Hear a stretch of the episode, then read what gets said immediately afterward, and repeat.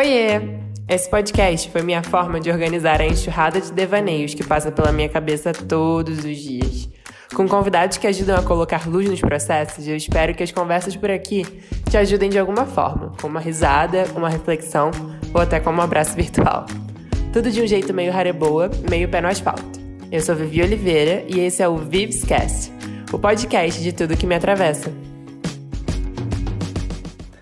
Autoconhecimento a palavra da década. Ou uma das, não sei. Bom, se se conhecer fosse tão fácil quanto falar, a gente nem estaria aqui. Não é sobre uma linha reta e nem sobre algo que acontece e acaba. É processo, é complexo. E como a gente bem gosta de falar nesse podcast, tem muitas camadas. Eu vou contar um pouco da minha história de como consciência corporal me ajuda muito a me conhecer. E vocês vão ouvir da Débora, uma maravilhosa que se dedica exatamente a isso, ao corpo e a tudo que ele conecta. Ela que é minha professora de yoga virtual e também consultora ayurvédica em nossos papos que são sempre respiro no dia a dia. E aí, Débora, se apresente. Oi, meu nome é Débora. Eu sou professora de yoga, de Ashtanga e de Hatha Yoga e também sou terapeuta Ayurveda. Para começar o papo, eu queria que você já me contasse um pouquinho da sua história nesses dois mundos, a yoga e a ayurveda. Como você chegou até onde você está hoje? Então, o ayurveda é medicina, né? Medicina oriental que veio da, da Índia e surgiu na Índia por sábios iluminados, por meio de meditações que foram escrevendo as escrituras sagradas, os Vedas. E dentro do Ayurveda, o yoga tá como uma ferramenta, né? Então, imaginando como o Ayurveda e o yoga fossem primos. E eles se complementam, né? Fazem parte um do outro. A Ayurveda é uma ferramenta de autoconhecimento do, de cabo a rabo, né? Não tem nenhuma prática que seja dentro da Ayurveda que seja de autoobservação. Quando você vive a Ayurveda, você acorda já respirando, percebendo como é que está a sua respiração, percebendo como é que está a sua língua, percebendo cada detalhe do seu corpo que antes você não tinha consciência. E o yoga tem a prática de pranayamas, de meditação, de asanas, que também não deixam de ser outras ferramentas de autoconhecimento, de autoobservação. Uhum. E como você chegou até onde você está hoje? Nossa, eu acho que foi um karma, assim, da minha vida. Eu ainda, ainda vou re realizando, assim, que é um dharma que me foi imposto e eu vivo isso, né? Eu comecei com 14 anos, eu entrei na aula de yoga sem nenhum fundamento de iluminação, algo do tipo, foi só para ficar mais flexível. E aí as coisas foram acontecendo, eu fiquei imersa no yoga, às vezes ainda não tinha muita maturidade para entender muito bem, mas conforme eu fui ficando com ao longo do tempo, assim, de prática, eu fui tendo mais consciência de estudar. É, fui estudar em faculdade, mas tudo me trazia de novo para esse mundo do, do yoga. Comecei a dar aula, fiz a minha formação, também sem pretensão de dar aula, mas quando eu vi eu já estava dando aula dentro de estúdio. E aí, dentro da formação do yoga, tinha um módulo sobre a Ayurveda. A gente foi pincelado sobre a Ayurveda, foi meu, com certeza a primeira vez que eu ouvi sobre a Ayurveda. E eu guardei aquilo na minha caixinha, na, na minha mente, ficou adormecido ali, porque eu sou, eu gosto de focar no que eu estou fazendo no momento. Naquele momento eu estava formando no yoga e era ponto, era aquilo. E aí, anos depois, eu estava num workshop de, de, de Ashtanga e aí me vieram de novo falar sobre a Ayurveda. Eu, cara, agora eu vou fazer essa formação. E aí eu fiz, foram dois anos, completei agora. E nossa, tô realizada assim nesse momento com, com a Ayurveda, que me alimenta, como eu amo estudar isso, como eu amo ajudar as pessoas a se auto-observarem e, e a mim mesma, né? Porque a gente ajuda o outro, mas também ajuda a gente de uma forma que quando eu tô fazendo um tratamento quando eu tô fazendo uma consulta, quando eu dou aula para vocês, eu também sinto a calma que vocês sentem. É, então é muito engraçado isso. É foda, é o espelho sempre, né? Na vida e em todas essas coisas também. Bom, eu conheci a Ayurveda uns 8, 9 anos atrás, mas assim, literalmente só conheci mesmo, porque não me aprofundei mais em nada. Minha irmã, que é muito responsável por muito da minha alimentação e estilo de vida hoje, ela, ela plantou várias sementinhas em mim lá atrás. Então, ela pesquisava sobre tudo mais natureba possível e enquanto ninguém falava muito sobre. E digamos que eu tinha uns 14, 15 anos, eu tava zero ligando para isso. E eu lembro de olhar para aquilo tudo e ficar, meu Deus, o que, que ela tá fazendo, gente? Ela tá ficando maluca, essa garota. E aí cá estou eu hoje, imersa em quase tudo que ela me falava na época. A yoga eu conheci acho que antes disso, porque ela fazia também, e eu tentei muitas vezes vários tipos, mas acho que foi mais ou menos 2017, 2018 para cá, assim, que eu comecei a de fato incluir na minha rotina. E aí comecei por aula online, aí eu fiz rata, fiz hot yoga, fiz uma vertente que eu nem sei pronunciar o nome até hoje, minha filha. As pessoas perguntavam na época, você faz qual tipo? Aí eu falava, não sei, eu não sabia pronunciar. E até chegar no Vinyasa, que a Débora me dá aula.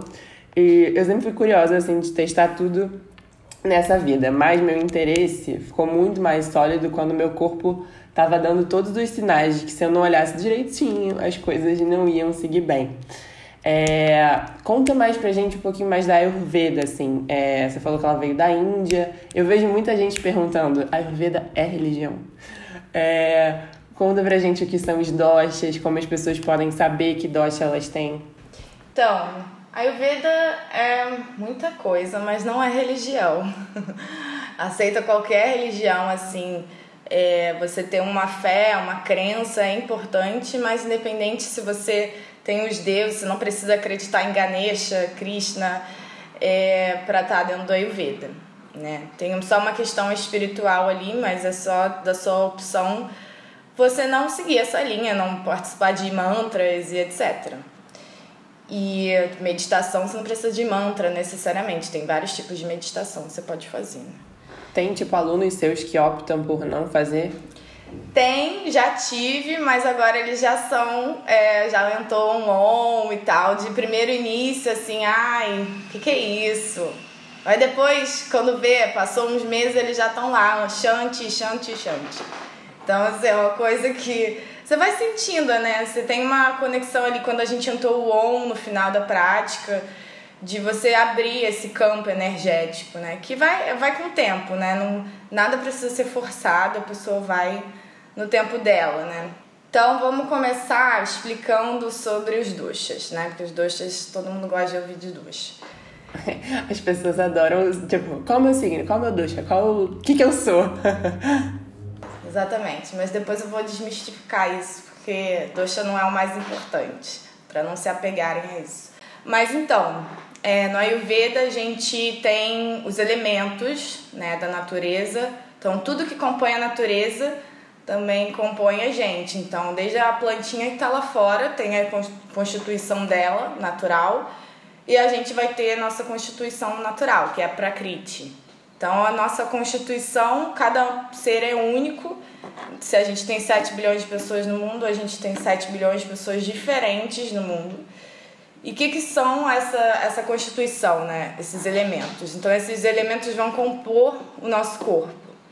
Então, temos três doshas, Pita, Vata e Kapha. Cada esses doshas, que significa aquilo que decai, significa aquilo que entra em desequilíbrio, ele vai entrar em desequilíbrio e vai sinalizar a gente de certas formas como é que ele está em desequilíbrio. Então, eles têm os seus atributos, os elementos, né? Que é Pita, é água e fogo, Vata é ar e éter e Kapha é terra e água. Então, todo mundo tem os três. Não é porque você é Vata que você não vai ter Pitta e Kapha. Então, todo mundo tem os três, o que muda é a dosezinha que cada um tem dentro do seu corpo. Então, se eu sou Pitta Kapha, da minha constituição, eu também tenho Vata, só que a dose que eu tenho de, de fogo e água e terra e, e água é um pouco maior do que o meu ar e éter, que fica mais para baixo.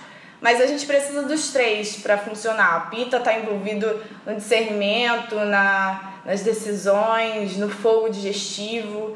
É, Vata está envolvido no movimento do nosso corpo, movimento peristáltico, circulação do sangue. E Kapha está envolvido com o nosso estômago, com o muco, com a lubrificação. Então todo mundo tem os três, senão a gente não estaria aqui conversando nesse momento. Mas o que muda, o que dá individualidade para cada um é a dose, né? E aí tem a vikrite, que seria o desequilíbrio. Então eu sou pita kafa, mas eu tô com desequilíbrio em vata. Então o meu vata tá ali meio desorientado, tá com excesso agora nesse momento. Então não veio da minha constituição natural. Quando eu entro no meu equilíbrio, que a gente chama de sama dosha, é quando eu entro na minha constituição natural de pita kapha. E aí quando eu vejo que eu tô com sinais de desequilíbrio em vata, então no caso de exemplo de vata, a pessoa fica muito aérea, a pessoa pode ficar com um fogo digestivo, uma fome irregular, pode ficar com insônia. Aí são diversas características que a pessoa pode observar nela se ela entrou nesse desequilíbrio. Uhum. Eu, eu sou Pita Vata. Eu lembro. É, pita Vata. Você sempre fala que eu sou muito Vata, mas eu sou. Uhum, muito Vata. é, cara, eu acho muito mágico na Ayurveda tudo cair nos elementos, assim. E é simples assim, é tipo a gente olhar o que, que tá faltando, né? Então eu comecei a levar algumas coisas pra prática do dia a dia. Sei lá, eu tô com. tô muito estressada, aí num dia eu tô, sei lá com uma azia, um iníciozinho de gastrite, que eu quase nunca tenho gastrite. Aí eu não vou comer pimenta nesse dia, tipo, eu nem sabia disso antes de, de saber da Ayurveda. Traz mais exemplos práticos pra gente de como as pessoas comem, podem começar a perceber isso, assim. Tipo, ah, tô com meu vata em desequilíbrio, o que que eu tenho?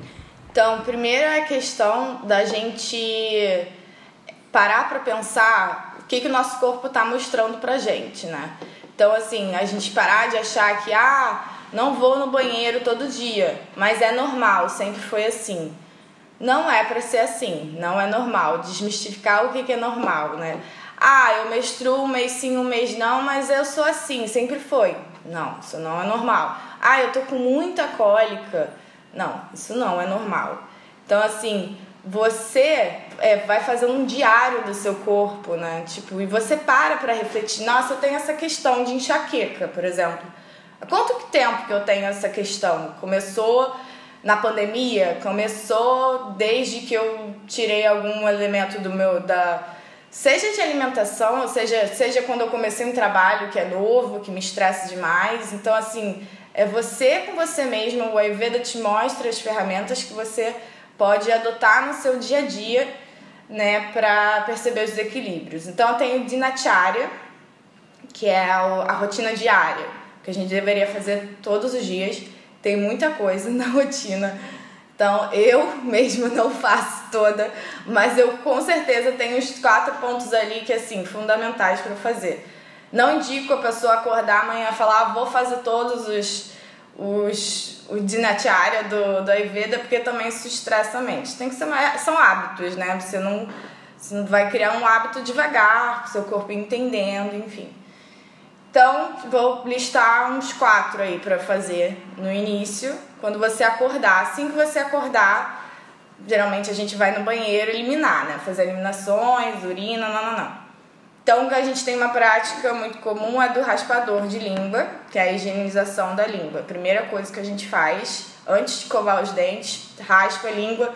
Se não tiver raspador de cobre, faz com uma colher, que acredito que tem em casa. Mas aí é melhor ser, é, não ser de inox, essas coisas, né? Ser uma colher de prata, eu lembro que quando eu não tinha comprado meu raspador ainda, eu usava uma colher de prata. É, o ideal é que seja o raspador de cobre, mas se não tiver, usa a colher Cara, se não tiver uma colher de metal, usa colher de plástico, assim, não vai, vai mudar, assim, talvez a potência, porque como eu falei de, dos elementos, tudo tem um elemento, né? Essa, a garrafa tem um elemento, se ela é de prata, se ela é de cobre, então ela tem uma potência diferente. A questão do raspador de cobre, ele, ele tem uma potência mais quente, então é meio que ele ajuda a derreter essa camada que você vai tirar. Mas assim, também não vai ser o pior dos mundos se você Tá tudo bem. Sim. tá tudo certo.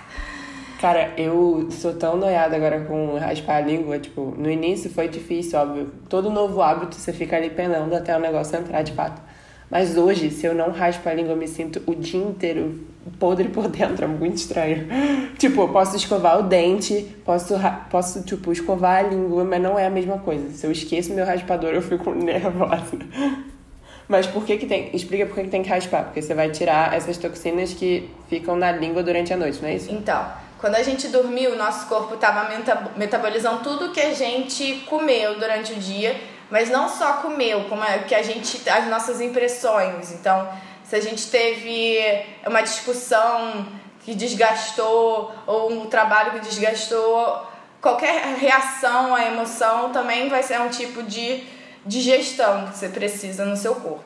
Então, tudo que você é, não digerir direito vai gerar toxina que são as biotoxinas ou AMA, o nome. Quando você está dormindo, então vem aquela camada assim, uma da, da metabolização do corpo, faz parte ter uma camada na sua língua quando você acorda. Pode ser uma camada transparente, pode ser uma camada mais branca, esbranquiçada, ela pode ser mais gosmenta, às vezes ela pode ser mais amarela. Então você vai observando quando você tirar essa saburga da sua da sua língua como é que tá a consistência dela. Então você já acorda, sai da cama, você já tá se olhando. Você é obrigado a se olhar. E aí você tira, no momento que você tira, aí você vai realmente ver sua língua. Se ela tá rosinha, significa que seu acne, que é o fogo digestivo, tá bom. Então você tá conseguindo digerir as coisas esse dia. Você pode comer algo mais pesadinho que talvez não te afete tanto.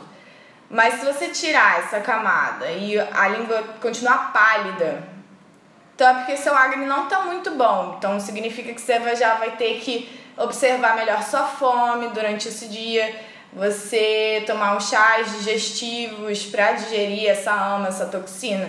Tipo chá de gengibre, que é para todo mundo, chá de erva doce, é, erva cidreira, chás que vão te ajudar a trazer essa, esse calor da digestão pro acne, né? Ah, saquei.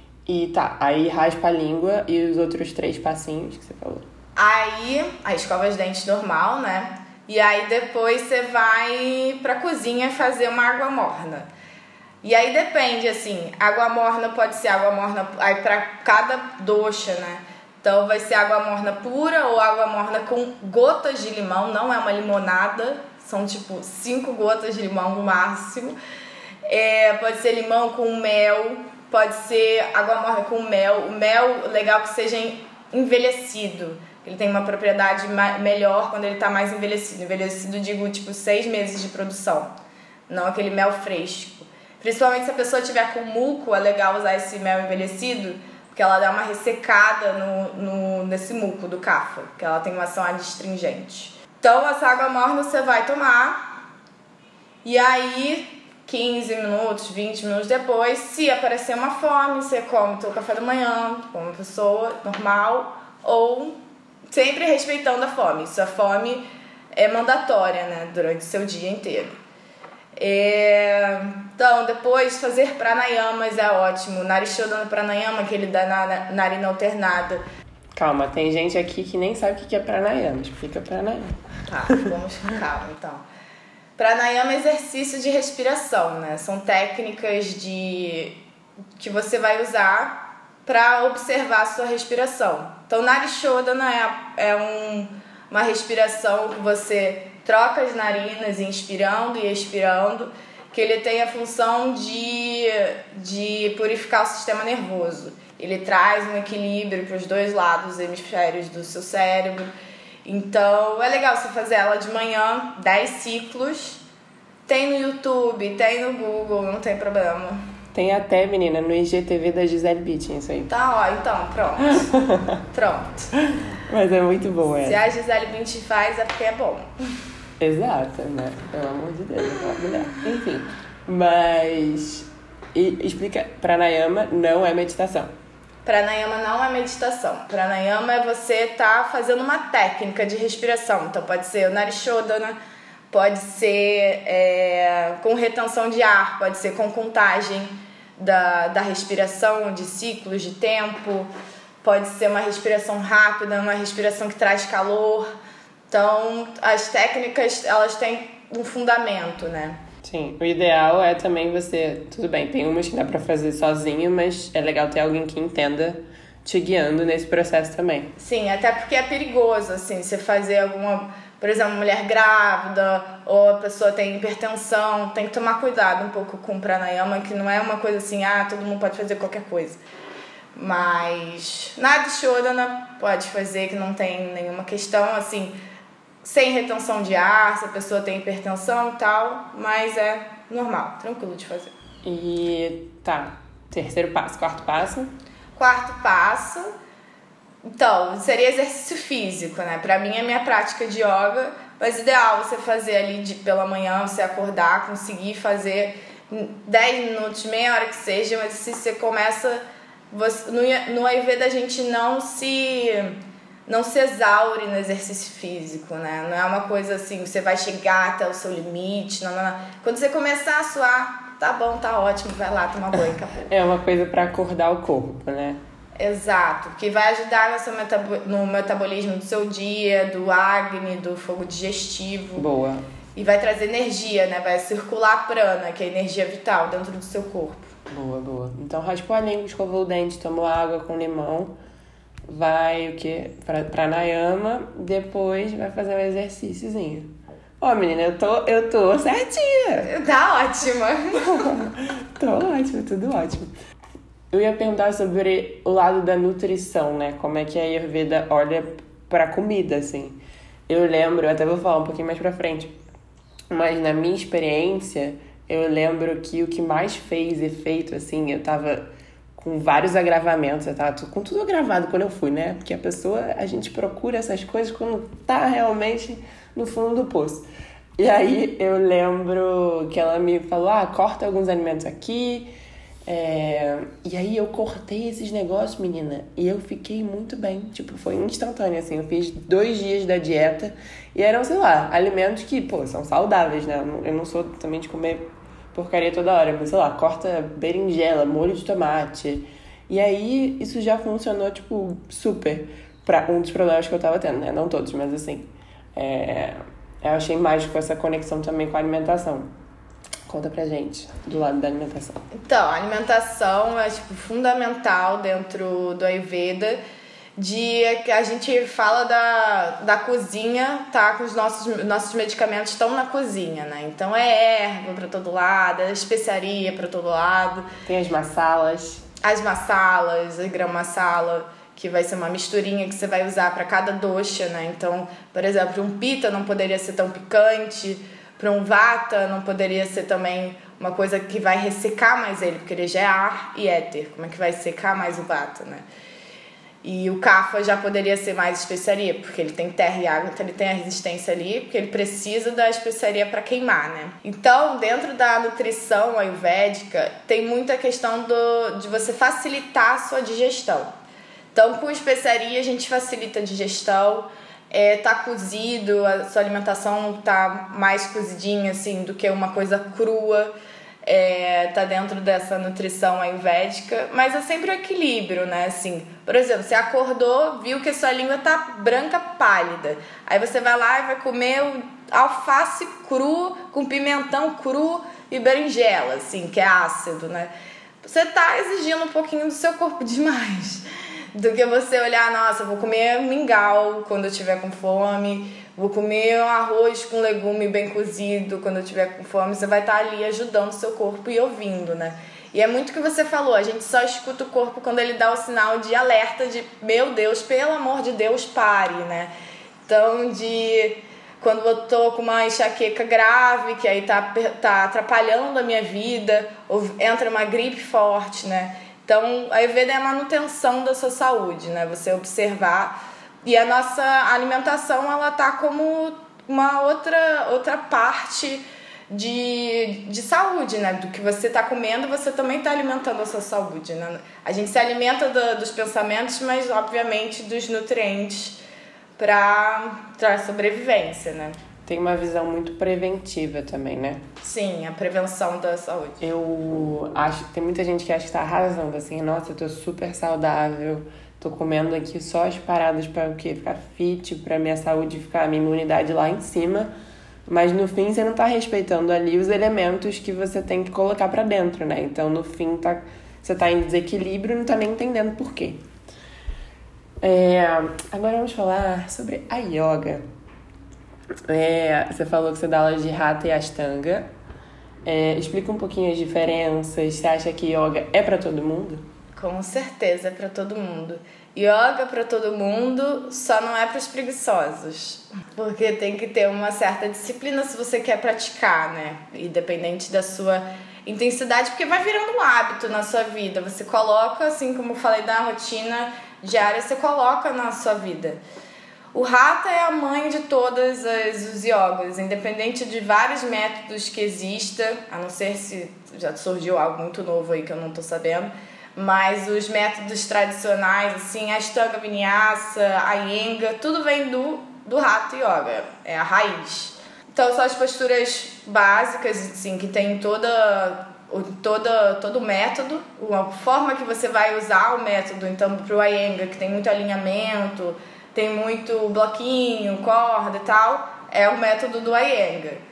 Vinyasana já tem um flow ali envolvido, mas sempre com a prática do, do rata, né? Que pode ser um pouco mais permanente, a, a rata yoga em si. Mas aí o Vinyasa dá lá o movimento. O Ashtanga, que é a, a minha prática, né? É, ela já fecha, são seis séries fechadas com posturas que você vai avançando com o tempo, conforme você vai conquistando essas posturas. Então tem uma questão de você só passa para a postura seguinte se seu corpo está preparado. Então você não vai sair fazendo posturas enlouquecidas do nada, porque você, seu, seu corpo não está preparado, você pode se machucar. E tem muita coisa ali envolvida internamente quando você conquista uma postura que você está há muito tempo nela, né? Assim, é uma sensação de vitória e tal, mas o desafio não acaba porque logo em seguida tem outra postura que você também não vai fechar. Então, assim, vai ser mais outros anos você vai ficar nela. Então, tem muita questão do ego também, porque não tem uma linha de chegada no final, assim, para sempre, né?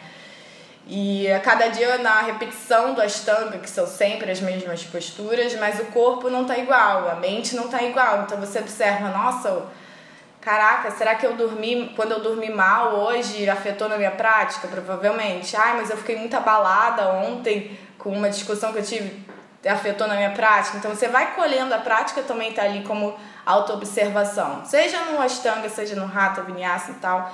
Você tem uma consciência ali de estar tá respirando, tá parando para se olhar. E a gente passa o dia inteiro olhando para fora, né, cuidando do outro, trabalhando para o outro. Então, esses momentos de você pequenos dentro do Ayurveda, que você olha a tua língua, você percebe sua fome, você está trazendo atenção para você e na prática de yoga, que é um pouco mais longa, né? Você está ali naquele trabalho da sua mente de te tirar dali e você traz com a respiração, traz com os asanas, tudo com o seu olhar para você voltar para aquele momento. Então é o trabalho, né? Que é eterno, né? A pessoa não vai se iluminar do nada também. Eu acho muito foda na yoga, assim, todas as vertentes que eu testei, no caso. Mas é que cada um tem a sua trajetória, né? Tipo, na vida. Então, não adianta você ficar olhando o que, que o amiguinho tá fazendo, se ele consegue fazer mais que você, porque hoje você consegue fazer aquilo, e amanhã talvez você consiga fazer mais um pouco, ou menos, porque, como você disse, algo pode ter acontecido, enfim. Acho que essa eterna observação e esse eterno, tipo, o caminho é meu e não do outro. Vamos parar de olhar pro lado para se comparar. Você pode olhar para o lado para. Eu sempre falo isso. Vamos olhar para o lado para se inspirar, mas nunca para se comparar. Não, e a prática é muito reflexo da vida, assim. Eu levo muito, eu falo muito isso na aula, porque às vezes a pessoa tá, ela leva com muita rigidez a prática dela. Eu tenho que fechar aquela postura. Pra que que você tem que fechar aquela postura? Não vai mudar nada. Você vai fechar e a sua vida vai continuar igual ali fora. Então assim às vezes a pessoa é muito rígida, muito tem uma autocobrança muito grande na vida e traz isso para a prática, né? E a prática vai ali talvez se, se, se exija tanto de você que você chega a se machucar e não foi por causa da prática, foi por causa de você, da sua mente, que precisa mudar um pouquinho ali. Então a prática está sempre trazendo assim, só te mostrando, né? Tipo, o reflexo da sua vida, é espelho da sua vida. Sim. Eu, às vezes eu e Ítalo fazemos yoga, assim. Ele nem faz muito, mas eu falo, ah, hoje vamos fazer? Aí ele topa. Ele fica boladão, porque ele não consegue fazer as coisas. Eu, cara, mas tu acabou de começar, você quer, fazer o quê? Calma, querida. É, exatamente. É, a instantância da, as pessoas querem tudo instantante, né? A nossa mente quer, a gente quer também. A gente tem que ser, se lembrar que as coisas não são assim desse jeito. Exato. E tipo, não é porque você ah, sempre fez esporte, sempre foi ativo, nadou, fez não sei o que, que chegando numa coisa nova você vai performar maravilhosamente bem. Tipo, calma, são steps. Existem muitos exercícios hoje que trazem consciência corporal, né? Yoga é um deles, sei lá, Pilates também. Eu lembro quando eu fui nessa terapeuta ayurvédica, no auge lá das minhas crises, ela me recomendou meditar duas vezes ao dia, exercício de consciência corporal, tipo um aviso assim, querida, que tal você se acalmar um pouco e usar essas ferramentas para se olhar? É, no fim, nem foi, tipo, sair de lá e comecei a fazer, fui colocando na minha rotina aos poucos. Mas eu queria falar um pouco sobre consciência corporal, né? E a consciência corporal ela é baseada nessa relação de total conexão com o corpo. É, às vezes parece muito óbvio, tipo assim, ah, eu tenho um corpo, então eu tô conectado com ele. Não. Tipo, de fato perceber, tipo, sua cabeça, seus braços, suas pernas. Eu acho que o relaxamento na yoga é uma coisa que sempre me traz uma atenção para para cada uma dessas partes, eu acho muito legal. Mas eu acho que se conhecer, e a gente falando, trazendo autoconhecimento mais uma vez, ele passa pela tríade, que é corpo, mente e espírito.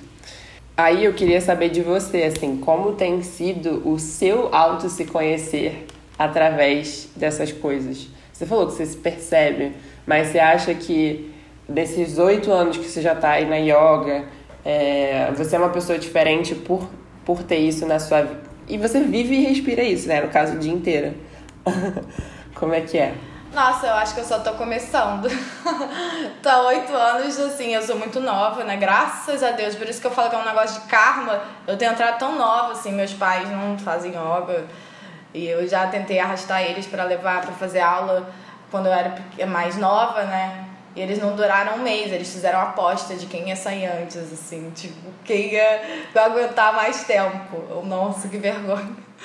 Como eu entrei no yoga, foi uma parte mais pro físico, de ai, que bonito, quero ficar mais flexível e tal. Hoje em dia eu já não tenho mais essa consciência de, de flexibilidade, né? Eu já, já entro na minha prática, eu parece que eu fui abduzida e realmente eu sinto muito mais ela do que quando eu tinha 14 anos, obviamente. Então, muita coisa eu sinto que mudou, assim, a consciência corporal. É você perceber cada detalhe do seu corpo no shavasana, que é o relaxamento. Às vezes a pessoa não percebe que ela tá com a língua tensa, não percebe que tá com a testa assim enrugada, tipo assustada, não sabe nem por que tá assustada no relaxamento. Então assim, umas coisas que a gente vai percebendo que aí vai se tornando mais natural, assim. Quando eu tô no meu chavaz, no meu relaxamento, da minha prática, eu falo para mim mesma, assim, mentalmente vou percebendo onde é que tá tensionado, né? Então essa tá a parte da consciência corporal. Eu quando eu tô praticando, eu sei quando a minha perna não tá ativa como eu deveria, como eu deveria estar. É, quando eu não tô centrada assim de equilíbrio, né? Então a prática com certeza mudou muito. A Ayurveda veio para colar demais, eu acho que mais na questão de alimentação eu não tinha tanta noção de, de respeitar a fome. Ah, se o tempo tá quente eu vou fazer tal coisa, se o tempo tá frio eu vou fazer outra coisa.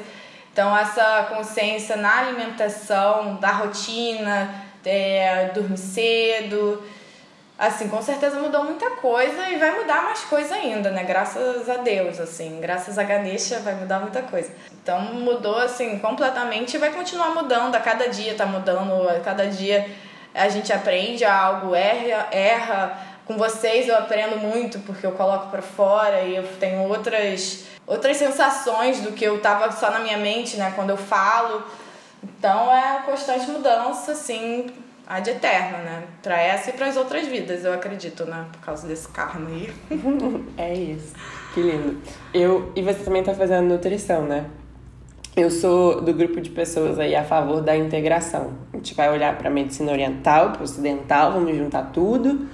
Mas eu acho que tem algumas falhas de um lado que a gente pode olhar para o outro e vice-versa, né?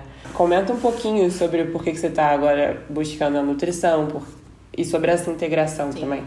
Então, o Ayurveda veio de 5 mil anos atrás, veio de muito tempo atrás. Acredita ser a mãe, assim, da, do sistema médico, né? Tinha até cirurgia descrito nos, nos Vedas, que veio hoje em dia na medicina ocidental a gente aplicar. Os Vedas são os Vedas são as escrituras sagradas, né? Isso. Ayurveda significa ciência da vida. Aí tem os Vedas, que são as escrituras sagradas, com os nomes esquisitos lá, e que são os sábios iluminados que escreveram isso e tal. Por meio de meditações, aí depois por meio de experiências, evidências e foram colhendo essas informações, é, colocando nessas, nessas escrituras. Então, assim, a Ayurveda tem muito tempo, então tem várias doenças, tipo diabetes, ansiedade, é, que não existiam no passado ou não eram, não tinha consciência que era uma doença, câncer, né? Endometriose. Ah, hoje em dia, como é que a gente vai usar o Ayurveda para uma pessoa que tem endometriose, sendo que não tinha na na antigamente. Então a gente pega, claro que a, a, a medicina ocidental e pega as evidências da medicina oriental que tem com questão de tratamento de tecido reprodutivo, né? Do que seria o, problema do, da endometriose. Então a gente vai trabalhando nas evidências agora junto com a medicina ocidental, elas não são excludentes, elas são complementares, né? Não, não, eu não falo para ninguém, ah, não, para de tomar seu medicamento totalmente e vem viver essa vida natureba, natureba 100%. Às vezes não, às vezes só a pessoa diminuir um pouco a dose vai já vai ser benéfico e colocar um pouquinho das ervas lá do Ayurveda e vai dar tudo certo para ela. Então, a nutrição é, ocidental, ela veio com muitos protocolos, né? Tudo muito fechado. Agora, é, uns anos pra cá, ela já tá com a mente um pouco mais aberta. Tinha aquele negócio de comer de 3 3 horas para todo mundo. E aí, umas, os protocolos de, de comida do que acreditava que era saudável hoje em dia não é mais. As dietas da moda, né? Que acho que tudo é para todo mundo. Então tem a, a, a questão do Ayurveda de não, como é que tudo é para todo mundo, o tempo bom o tempo inteiro. Se somos todos diferentes, temos constituições diferentes, a gente vive em um lugar diferente. Então, são duas coisas complementares, assim, essa medicina oriental e ocidental. Eu não acredito que uma é melhor que a outra, não. Eu acho que elas são igualmente irmãs e, e se juntam completamente, assim, perfeito. Eu nem contei, né, a minha história inteira, então vou aproveitar aqui para resumir rapidamente. O que aconteceu foi. Eu acho que eu tô falando só é, isso picotado em vários episódios, ninguém tá entendendo nada. Então eu vou resumir aqui que as pessoas podem entender. Eu tava trabalhando num lugar, tipo, final da faculdade, assim, eu já trabalhava CLT, então não era mais estagiária. Fui contratada no meu sexto período. E aí eu trabalhava pra caramba, era um lugar que, enfim, muita gente gostaria de trabalhar, acho que é o sonho de muita gente, mas eu meio que apliquei isso como meu próprio sonho, e não era meu próprio sonho. E aí aquilo foi ao longo do tempo me fazendo mal, assim, porque eu sentia que eu não estava vivendo o que eu queria viver que eu não tava respeitando meus desejos, sonhos. Isso hoje, né, gente? Olhando para trás eu consigo ver, mas no, na época eu tava tipo assim. Ah, todo mundo ia. Eu me falava comigo, né? Todo mundo ia gostar de estar aqui, tipo, o que, que eu tô fazendo, o que, que eu tô fazendo, me questionando. É, só que meu corpo tava dando todos os sinais. Eu tinha infecções urinárias de duas em duas semanas, eu tinha crises de candidíase de repetição, eu tive, tipo, muitas coisas ali no sistema reprodutivo e aí eu comecei a ter umas enxaquecas muito loucas, eu não consegui sair do escuro porque eu me movi minha cabeça dilatava. Eu comecei a ter gastrite, nunca tive gastrite na vida. E aí eu fiz vários exames, não era nada, tipo assim, era gastrite nervosa. E aí depois eu, tive, eu descobri que eu tava com HPV.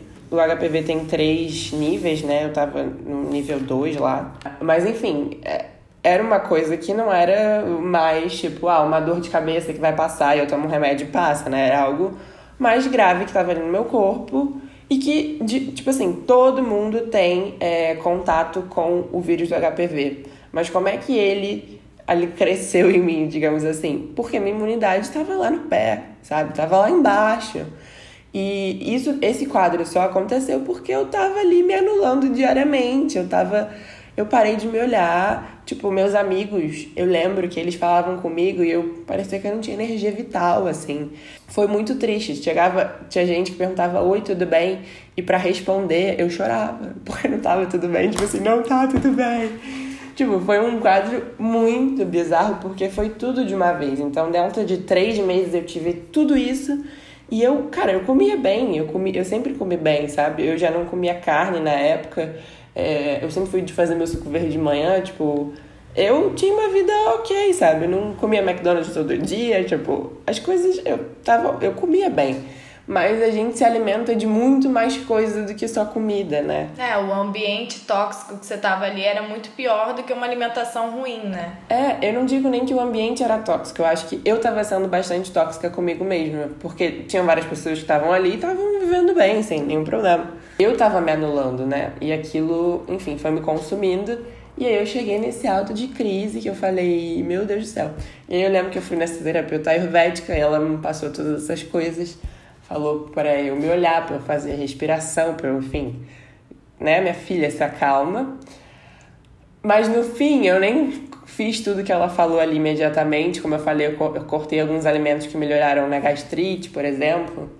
Mas o que eu fiz foi me demitir depois que meus pais me imploraram. Meus pais nunca fariam isso se não fosse assim. O ponto alto, sério, tava muito tenso.